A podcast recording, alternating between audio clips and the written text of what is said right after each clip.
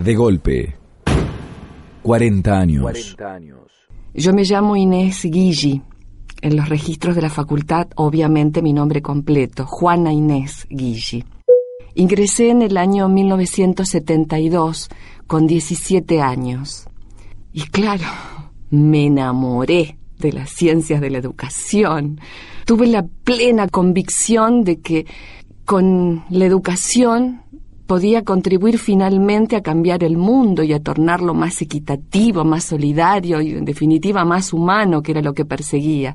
Me enamoré de las ciencias de la educación. Ya a fines del 74 yo estaba un poco decepcionada eh, de la carrera, o al menos entendía que ya con la educación no había, me había dado cuenta que no podía ser tanto como al principio creí. Estaba debutando en la adultez, estaba conociendo las reglas de la realidad. Así que en el 75 eh, dejé de cursar este, regularmente todas las materias de mi quinto año y me predispuse a cursar una sola materia y a rendir las materias libres.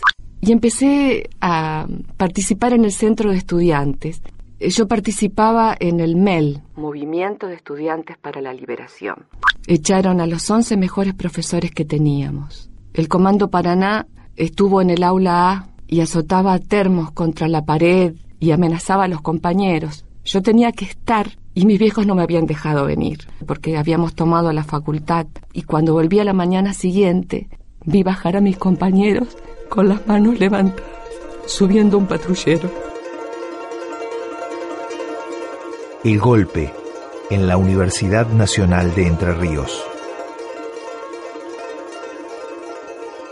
Termino aprobando en un año 10 materias. Y ahí es cuando el decano, el profesor Almará, me llama me ofrece la bandera para el acto de mis compañeros de quinto, me dice que había hablado con los profesores, que además de la libreta universitaria con sus resultados académicos, tenían en cuenta que yo representaba la idoneidad del profesional que aquí dentro se estaba forjando. Pasa enero, pasa febrero, y entonces eh, me inscribo el 11 de marzo. Llega el 24 de marzo con el golpe. La facultad estaba cerrada todavía. En la mañana del primer día hábil de la facultad de 1976, me llama mi hermano por teléfono y me dice, a Cristina Hiraldo la suspendieron. A Cristina le faltaba una materia y estaba embarazadísima, creo que como de ocho meses. Yo no lo puedo creer, me conmuevo, me estaba por reincorporar a la facultad después de ese año de ser alumna libre, me predisponía a recibirme. Y me la encuentro a Cristina en un corrillo, en un grupo ahí de gente. Yo la miro y le digo, no te hagas problema, Cristina. Desde el centro de estudiantes no vamos a permitir esto. Y Cristina con una voz quebradísima y con su panzona me dice, Inés, asomate al hall y lee la lista en el transparente. Y lee la lista en el transparente. Y yo entro al hall de la Facultad de Ciencias de la Educación y no puedo entender que en la G aparece Guille Juana Inés. Y no puedo entender lo extensa que era la lista. Y decía que se aplicaba una ley que prohibía hacer gremialismo y proselitismo en la facultad. Cuando salió la ley, la facultad estaba cerrada. En mi caso, en el 75, había sido alumna libre. Si se entendía que estar en el centro de estudiantes, organizar asambleas, ponerse al frente de un aula, interrumpiendo con consentimiento de un profesor una clase para invitar a la asamblea, si eso era gremialismo y proselitismo, yo lo había hecho en el 74. Pero ¿cómo? Las leyes se aplican con retroactividad, ¿qué es esto? Y yo, según lo que decía esa, esa normativa y lo que estaba ahí en el transparente, si trasponía la puerta de madera, nos podían meter presos.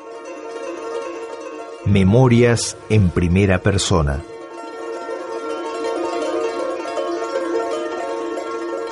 Inés Guilli, estudiante, Facultad de Ciencias de la Educación. El mismo decano que en diciembre me había ofrecido la bandera porque supuestamente yo representaba la idoneidad del profesional que aquí dentro querían forjar, ese mismo en marzo del 76 firmó mi suspensión por tiempo indeterminado. Firmó mi suspensión por tiempo indeterminado. En el 82, un 11 de septiembre, día del maestro, recibo un telegrama de reincorporación, yo no lo podía creer. Habían concluido que el Estado eh, no podía tener opiniones tan contrapuestas respecto a una misma persona.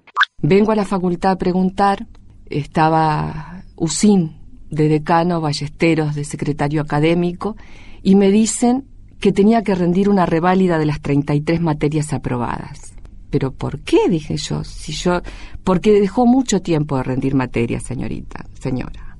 Sigo rindiendo, sigo aprobando.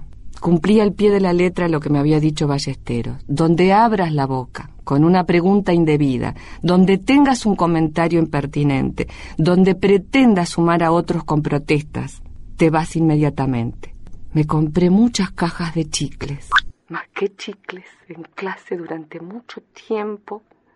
Me quedaba dolor en las mandíbulas para no hablar, para no preguntar, para no poner en cuestión, para no decir nada que me pudiera sacar otra vez de la facultad. Y yo quería mi título, quería mi título, pero quería mi título. ¿Saben por qué?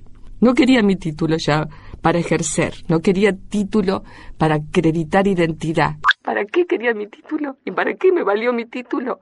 Mi título valió para que no pudieran conmigo, para no darles el gusto, porque yo no era esa infección que ellos decían. De golpe, de golpe, 40 años. 40 años.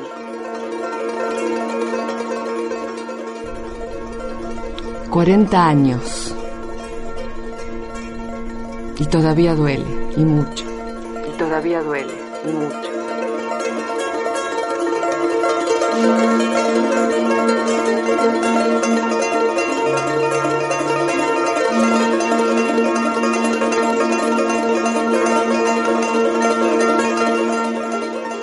Agencia Radiofónica de Comunicación. Radio UNER Paraná.